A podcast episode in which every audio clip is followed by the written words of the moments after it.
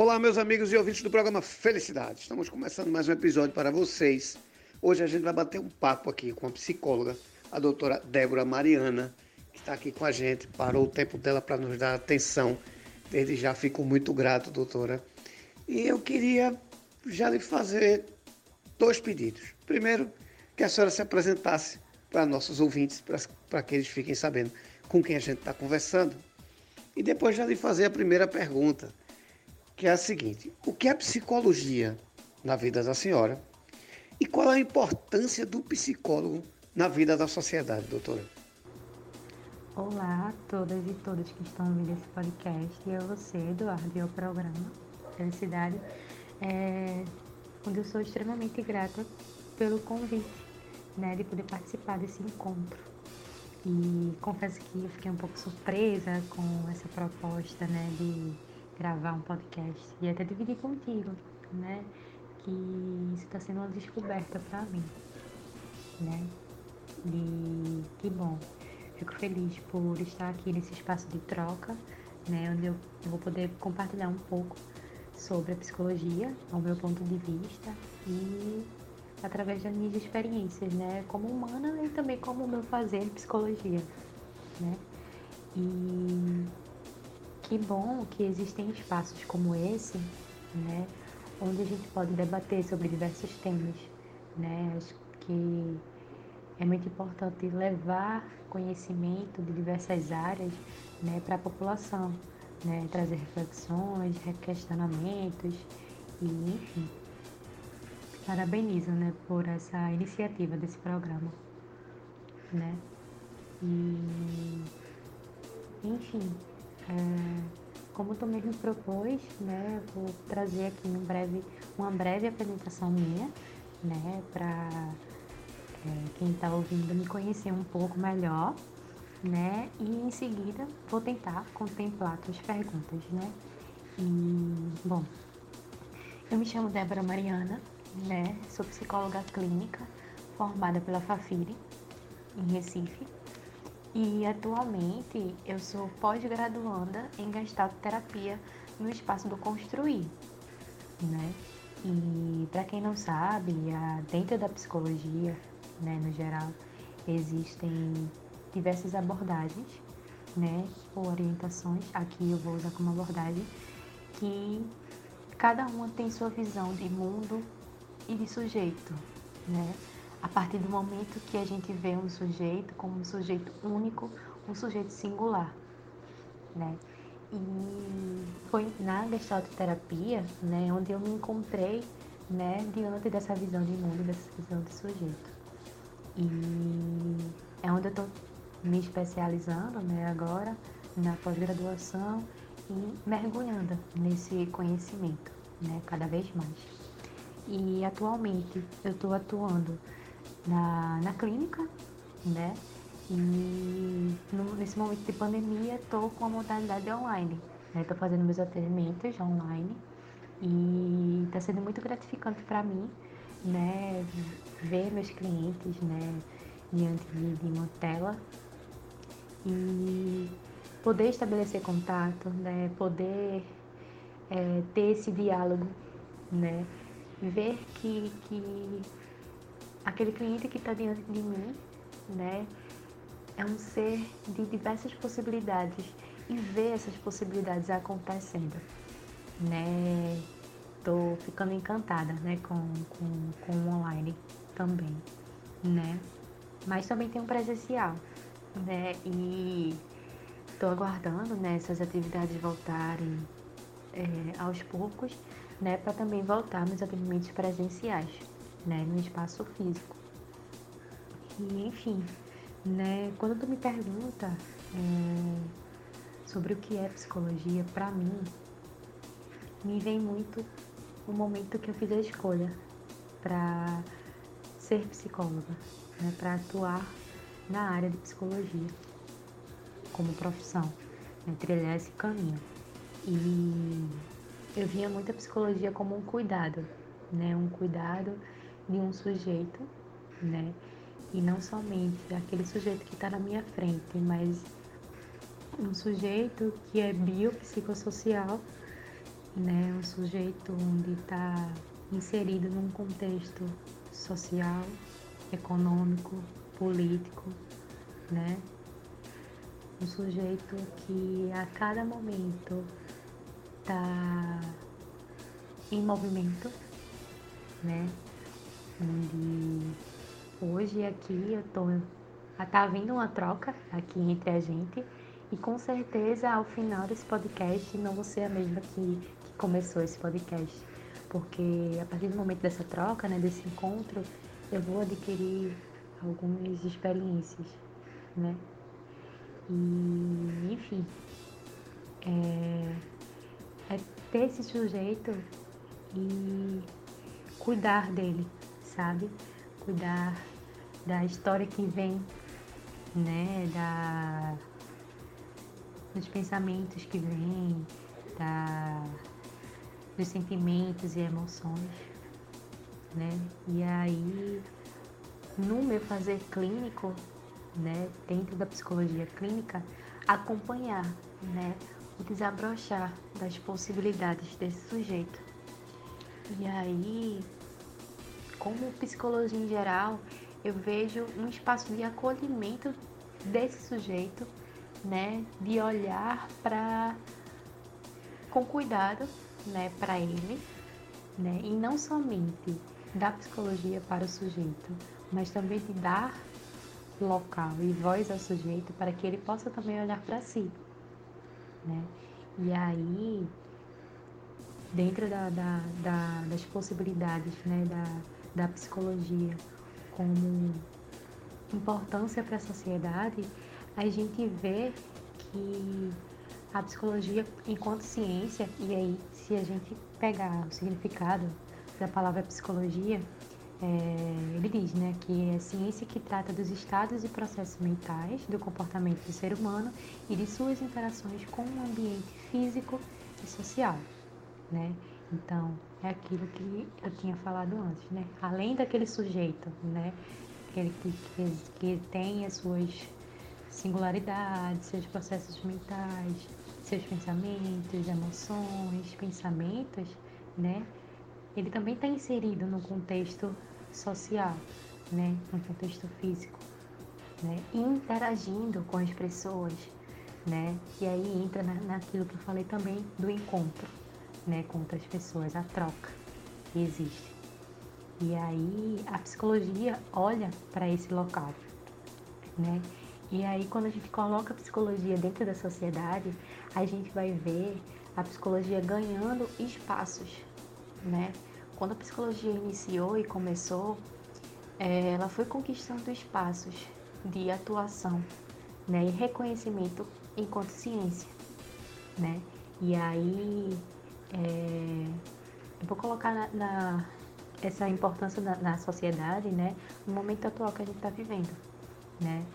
É, se a gente for buscar na área educacional, né, a psicologia nas escolas, hoje a gente tem que olhar, precisa olhar para esses profissionais das escolas, professores, gestores, diretores, enfim, mas principalmente os professores, né, que está tendo um, um, uma exigência maior, né, de dar essas aulas online, né, e aí acaba acaba colocando um peso né, acaba exigindo muito desses profissionais, né? E a psicologia, dentro desse espaço, né, possibilita um, um espaço para que eles possam trocar suas experiências, suas angústias, né? Que se a gente pensar em, em, professores que não têm, existem muitos professores que não têm tanta facilidade com o, o mundo tecnológico e aí se colocar diante desse mundo agora, uma necessidade que a gente está vendo, né, diante dessa, dessa, desse momento que a gente está vivendo, né, e aí isso demanda muita angústia, né, para esse profissional, para esse professor. Então a psicologia também vai olhar, né, para esse, esse profissional, esse sujeito, né, que está ali buscando conhecimento né? Além do conhecimento que já tem, mas também buscando conhecimento tecnológico para poder proporcionar as aulas para os seus alunos, né? E além de, de é, ter esses espaços, né, para esses professores, espaços também para os outros profissionais, né? De diversas áreas dentro da escola, né? Além disso, dos profissionais, também tem os alunos, né?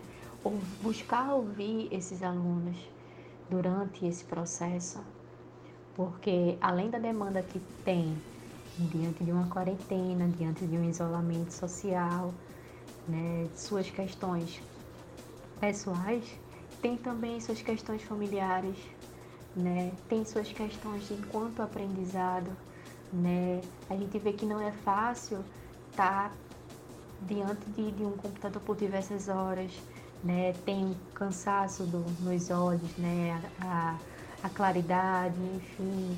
O espaço físico também não, não, não nos possibilita muito. E aí acaba tendo um esgotamento emocional também para esses, esses alunos, né? E também temos que olhar para alunos que não têm a possibilidade de ter um computador, de ter acesso à internet, de ter um espaço é, minimamente propício para que ele possa se dedicar a essas aulas, né, dentro da sua casa, onde ele estiver.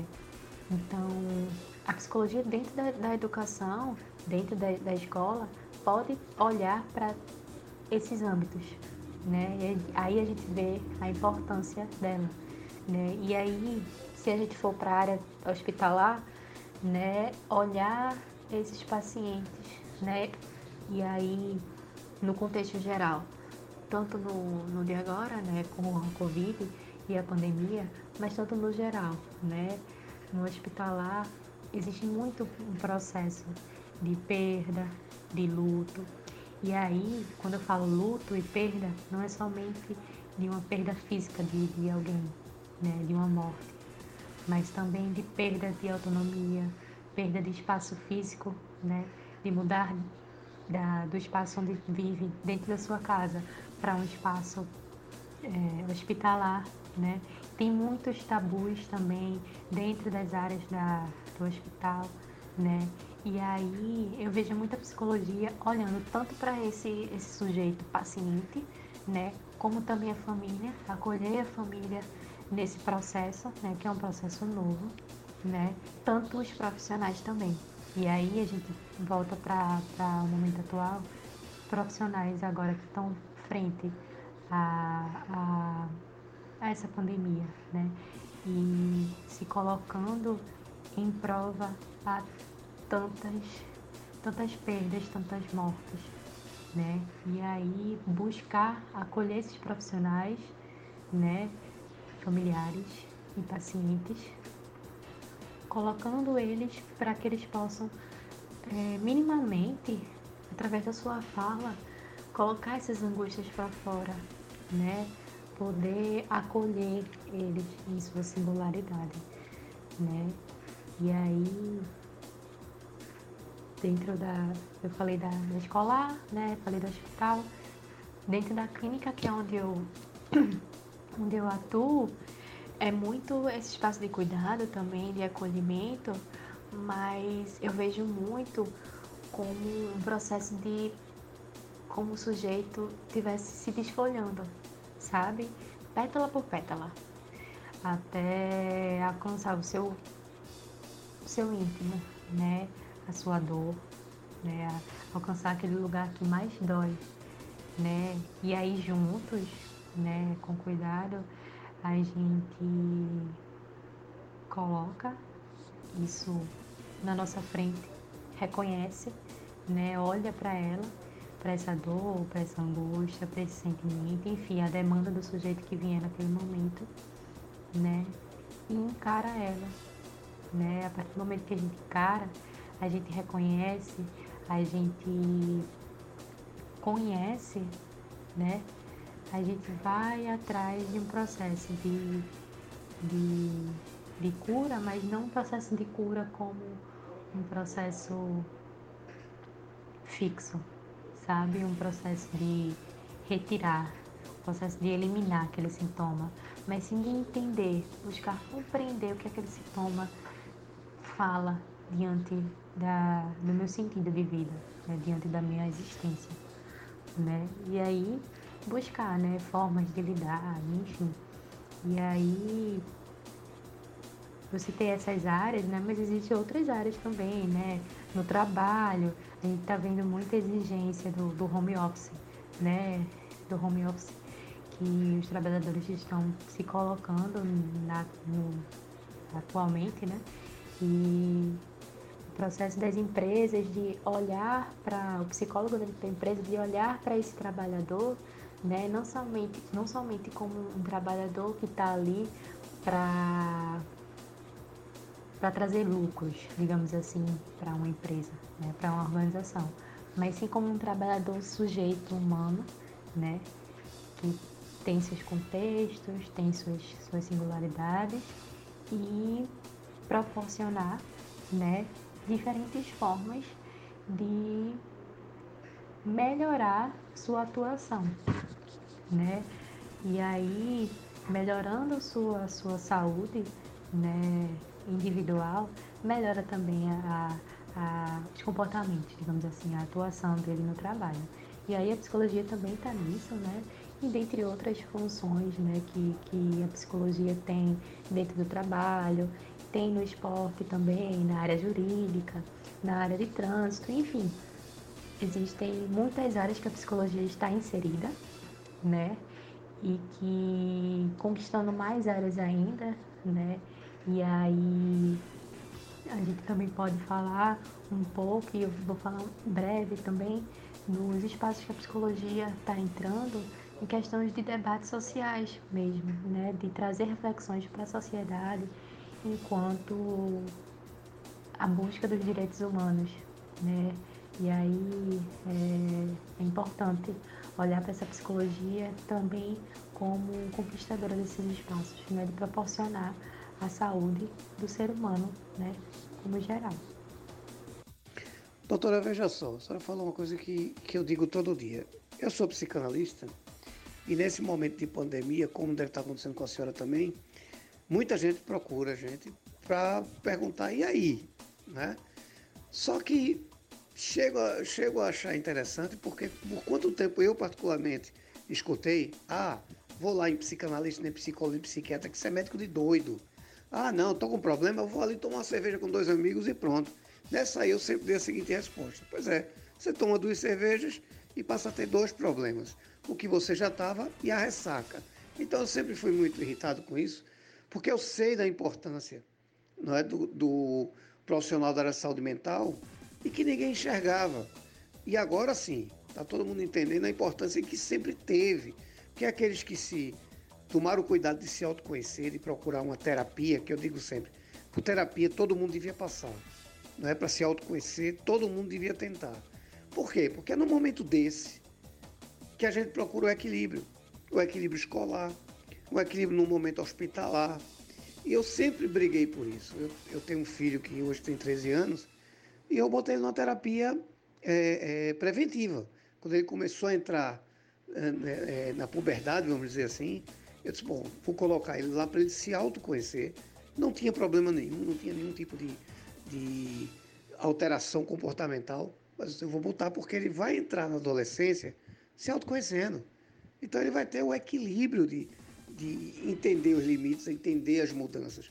E particularmente foi a melhor coisa que eu fiz e aconselho a todo mundo. Mas eu estou falando isso pelo fato seguinte. Primeira pergunta é, essa demanda, você acha que vai mudar de consultório? as pessoas vão começar a procurar, porque, na minha visão, essa pandemia vai deixar muito trauma. A senhora acha que vai mudar essa, essa demanda de consultório e vai aumentar? E assim, é, é, qual é o momento que o sujeito tem que perceber que é a hora dele procurar uma ajuda ou perceber junto a ele quem está precisando dessa ajuda? Existe esse momento? Existe esse, esse start?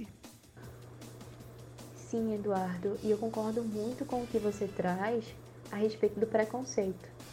Né? Hoje em dia a gente vê muito esse preconceito da psicologia né, da sociedade com a psicologia e são diferentes formas de preconceito, né?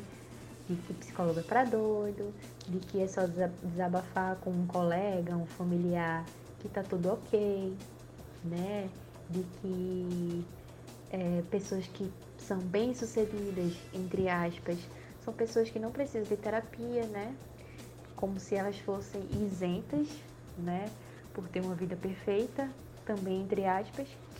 E são isentas de angústia, né? De sofrimento. E, enfim, diferentes formas de preconceitos que devem ser desconstruídas sim por nossa classe, né, nós profissionais da, da saúde mental.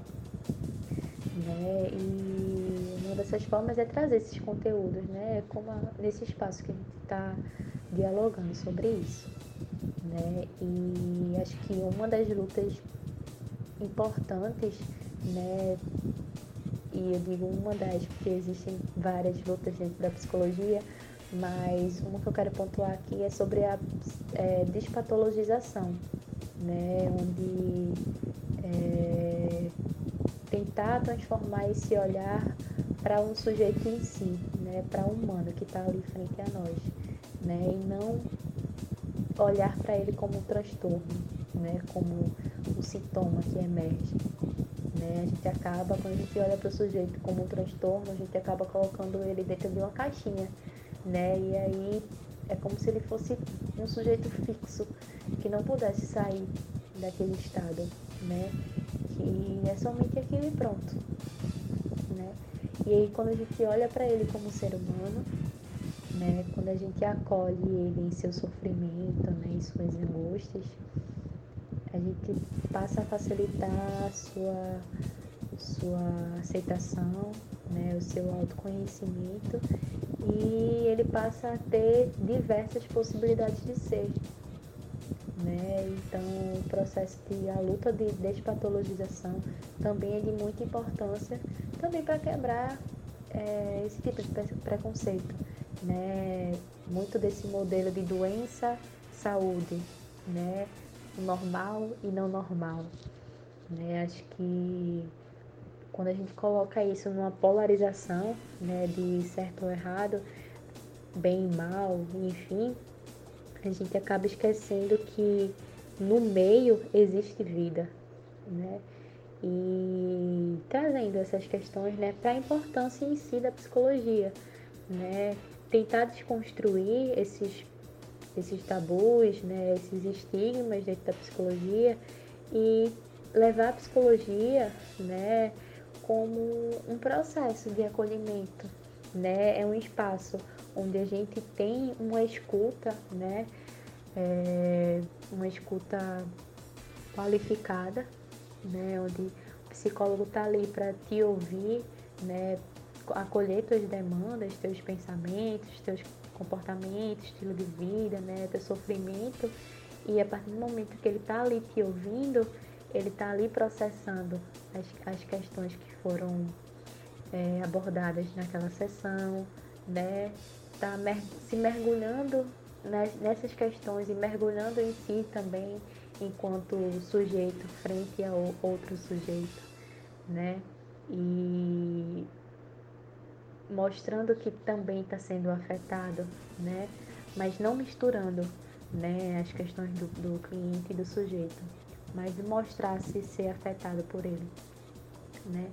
E além disso, mergulhando também nos conhecimentos adquiridos, né, dentre a teoria e a prática em si da psicologia, e elaborando isso tudo, né, para fazer uma devolutiva para aquele sujeito de uma forma que seja interventiva, né, e não de uma opinião, né, onde um colega pode falar né? Não de uma opinião de se eu fosse você, eu faria isso, isso isso, né? Ou de trazer julgamentos, né? Então a psicologia ela não, não vem de uma opinião, ela vem de uma, de uma teoria, né? Baseada, né? Psicologia é ciência, né? Então são processos, né? Que são é, importantes, né? E levar isso para o sujeito de forma interventiva, né? E lembrando também da importância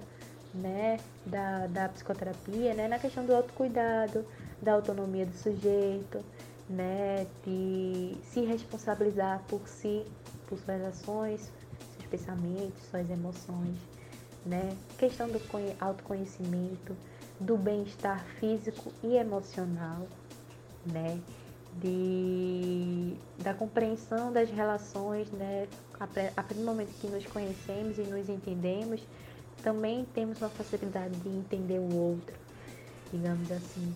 E aí existe também uma facilidade entre as relações, né? Enfim, dentro de outras importâncias da psicologia, né? Entender que é baseado num código de ética, né? Onde existe um sigilo, né? Onde tudo aquilo que o cliente traz é, é sigiloso, né?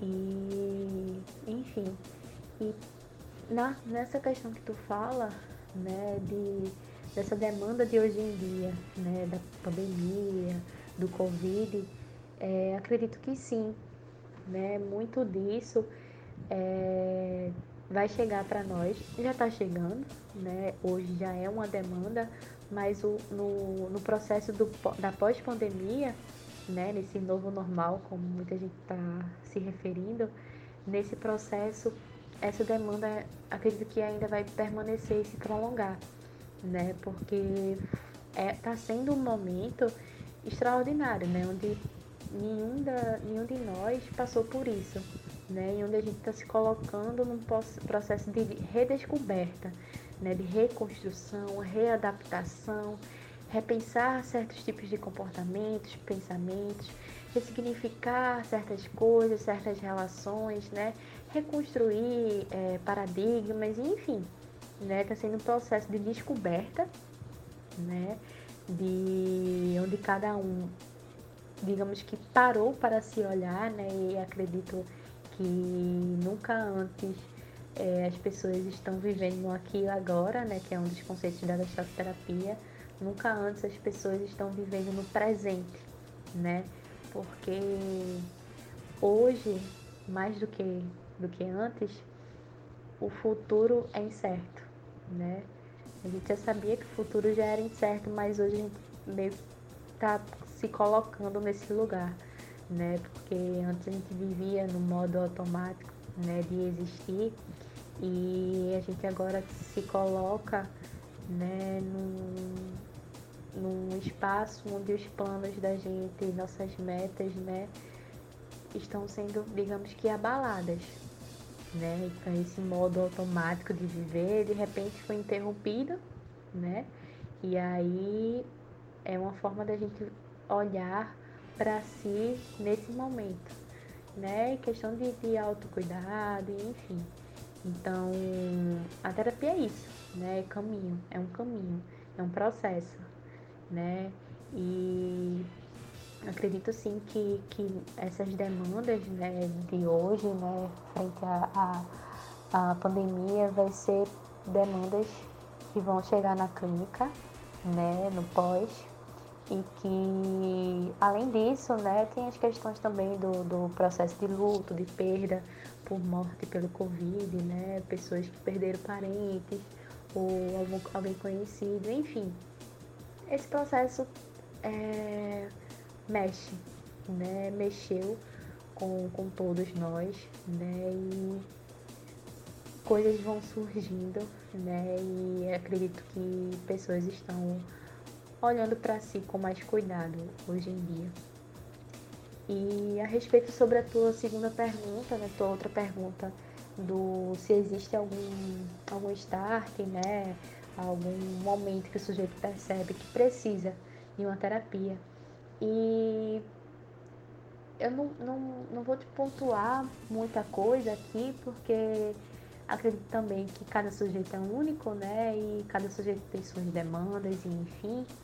E sabe aonde quais são as questões e, e processos que podem é, servir para ser repensados né, dentro de uma terapia mas a gente pode pensar também é, alguns, alguns aspectos né, que seriam interessantes. Né? Sintomas físicos, por exemplo, a gente entende muito que o corpo ele fala muito e nos diz muito da nossa saúde mental.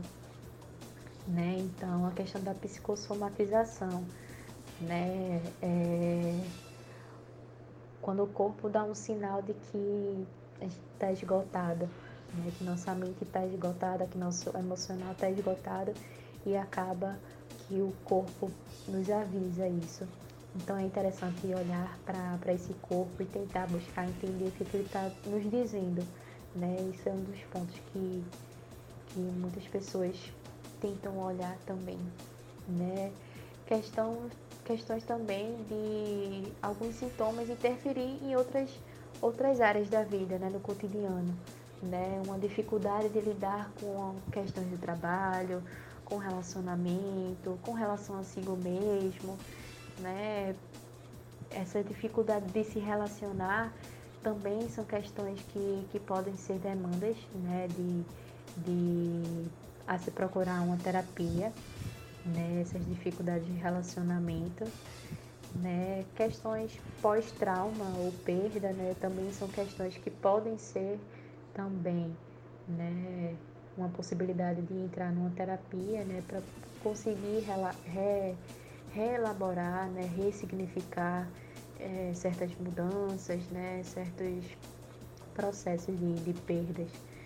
Né, questão de desinteresse, enfim, questão de desinteresse por, por coisas que gostava antes e agora não gosta mais.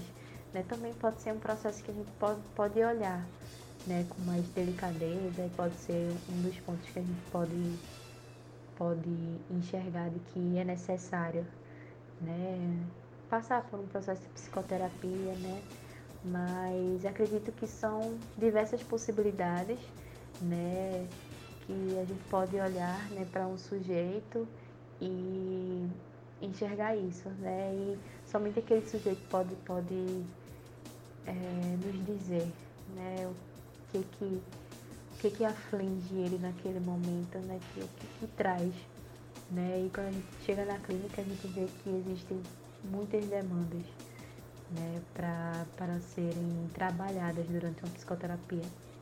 Agora, doutora, veja só. A gente não consegue fazer isso sem uma ajuda profissional. A gente, não, a gente tem que entender que, eu digo sempre aqui, vamos profissionalizar nossos problemas.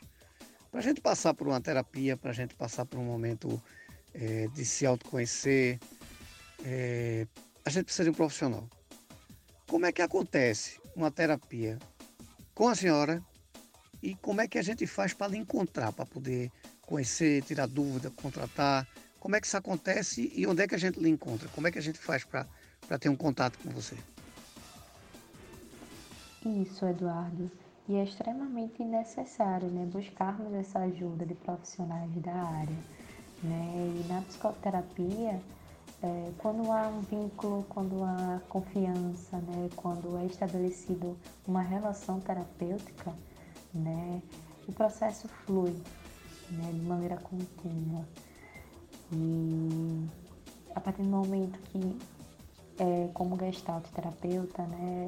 a gente enxerga o sujeito como um sujeito em desenvolvimento, né? e aí diversas situações, né, enxergando o sujeito como um todo, é, diversas situações de como ele lida com aquilo, sabe? E isso influencia né, a realidade de cada um. E a partir do momento que aquele sujeito passa a integrar né, situações e fatos conhecidos e desconhecidos de si, né, coisas que é, ele aceita ou não aceita dele mesmo, né? Quando ele passa a integrar, a unir, a compreender, né? Nesse processo de aceitação, ele entra né? nesse encontro consigo mesmo, com a sua essência. E isso flui, né? A, isso faz com, com que sua vida flua de maneira mais saudável, de maneira mais leve, né? Fazendo que ele tome consciência de si mesmo. E para me procurar, né, querer tirar alguma dúvida, né, procurar uma ajuda, né, entrar em psicoterapia, é através do meu Instagram, né, arroba psi.debramariana. E lá eu faço, né, eu trago algumas reflexões sobre alguns temas, né, na bio tem um link que é direcionado para o meu WhatsApp para melhor contato, mas pode me mandar também mensagem diretamente no Instagram, né? E meus atendimentos hoje ainda estão sendo somente pelo online, né, durante a pandemia, mas quando voltar as atividades, né, meus atendimentos vão ser em Recife mesmo. E é isso. Perfeito, minha amiga. Se todo mundo fosse procurar ajuda para se autoconhecer, eu acho que a gente tinha uma população aí 70% melhor e mais tranquila. E é uma esperança que eu tenho que isso chegue nas escolas e mude a vida de muita gente. Doutora, eu quero agradecer, agradecer a sua participação no programa. Dizer a você o seguinte: faça uso do programa. Sempre que você quiser vir para cá, trazer informação importante, quiser discutir uma notícia, é, é, quiser fazer qualquer tipo de participação, por favor, faça uso do programa, porque a riqueza do programa Felicidade é informação e verdade. E o que a gente precisa é de profissionais da sua qualidade, da sua competência e do seu compromisso. Então, faça uso do programa. Quero agradecer de coração a sua participação e mais uma vez dizer: o programa é nosso.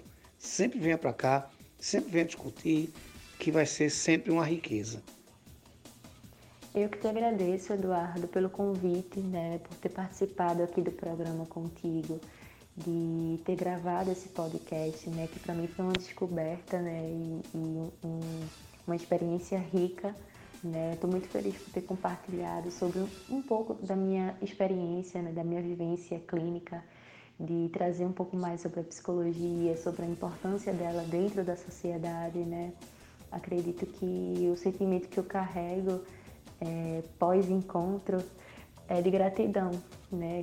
Gratidão por essa experiência, por esse contato, por essa troca, né? Por refletir acerca dessa temática contigo e gratidão por esse espaço, né? Como eu falei no início, é, espaços como esse são de suma importância, né? Para a sociedade, por trazer essas reflexões, né? trazer informação para o público.